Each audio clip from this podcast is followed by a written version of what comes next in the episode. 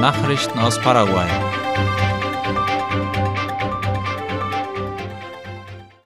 Das Arbeitsministerium und die Interamerikanische Entwicklungsbank erörtern Zusammenarbeit.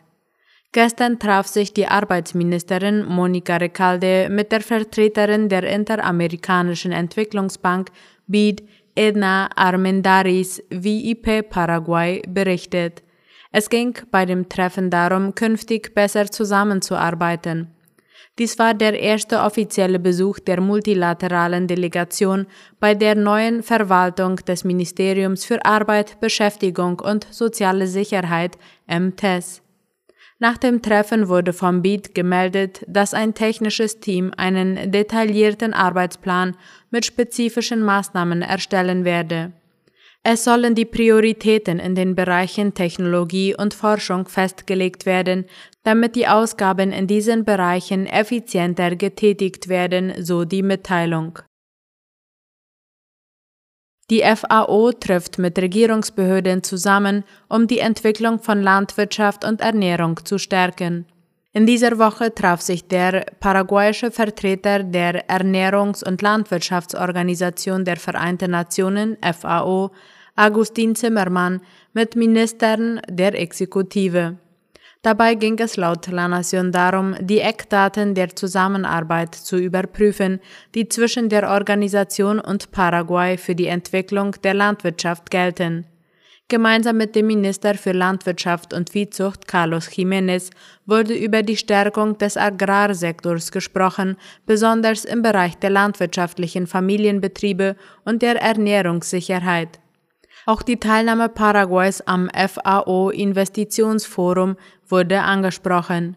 Dort will die Regierung internationale Investitionsmöglichkeiten zur Stärkung der Milchproduktion und der Bananenplantagen präsentieren. Paraguay wurde als eines der Länder ausgewählt, die die Möglichkeit haben, der internationalen Gemeinschaft Investitionsvorschläge zu unterbreiten. Die CNC-SEP bittet den Rat der Handelskammern des Mercosur um Unterstützung beim Wasserstraßenkonflikt mit Argentinien. Darüber berichtet La Nación. Es geht dabei um die Lösung des Konflikts, der durch die von den argentinischen Behörden verhängte illegale Maut auf der Wasserstraße entstanden ist. Nun schlägt die paraguayische Kammer für Handel und Dienstleistungen CNSC-SEP die Bildung einer Mercosur-Arbeitsgruppe vor und meint, dass die Situation in Paraguay aufgrund der einseitigen Maßnahmen, die in der Schifffahrt auf dem Paraná angewandt werden, ein ernstes Ausmaß angenommen hat. Von Seiten der Kammer wurde betont, dass zusätzlich zu den bereits von paraguayischen Behörden unternommenen Schritten auch die Regierungen von Bolivien, Brasilien und Uruguay offiziell um die Aussetzung der betreffenden Mautgebühren gebeten haben, bisher ohne Erfolg. Nachrichten aus aller Welt.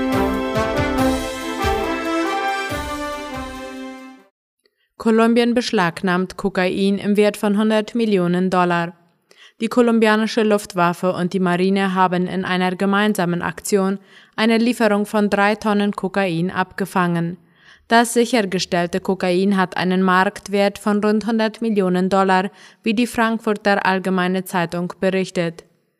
Kolumbien spricht vom bisher größten Fund in diesem Jahr. Das Rauschgift soll sich an Bord eines Schnellbootes befunden haben, das von der Karibik unterwegs in Richtung Mittelamerika war. Nach einer mehrstündigen Verfolgungsjagd mit dem Einsatz von Flugzeugen der Luftwaffe und Einheiten der Marine gelang es den Sicherheitskräften, das Schnellboot zu stoppen. Die vier kolumbianischen Besatzungsmitglieder des Bootes wurden festgenommen. Laut Daten des Verteidigungsministeriums belaufen sich die Beschlagnahmungen in diesem Jahr auf etwa 380 Tonnen Kokain. EU-Kommission beendet Importstopp für ukrainisches Getreide. Damit stellt sich die Behörde laut der Tagesschau gegen Forderungen aus EU-Staaten wie Polen und Ungarn, die entsprechende Einfuhren zuvor selbst beschränkt hätten. Bereits gestern hatte die pro-westliche Mehrheit im bulgarischen Parlament die Aufhebung des gegenwärtigen Einfuhrstopps für Getreide aus der Ukraine beschlossen. Mit der Entscheidung setzte sich Bulgarien von Ländern wie Polen und Ungarn ab, die den Einfuhrstopp unbedingt beibehalten wollen. Der ukrainische Außenminister Dmitro Kuleba hatte sich noch am Donnerstag gegen die EU-Beschränkungen stark gemacht. Keine Form der Aufrechterhaltung der Maßnahmen sei akzeptabel, sagte er. Die Verhandlungen zwischen Mercosur und der EU schreiten voran.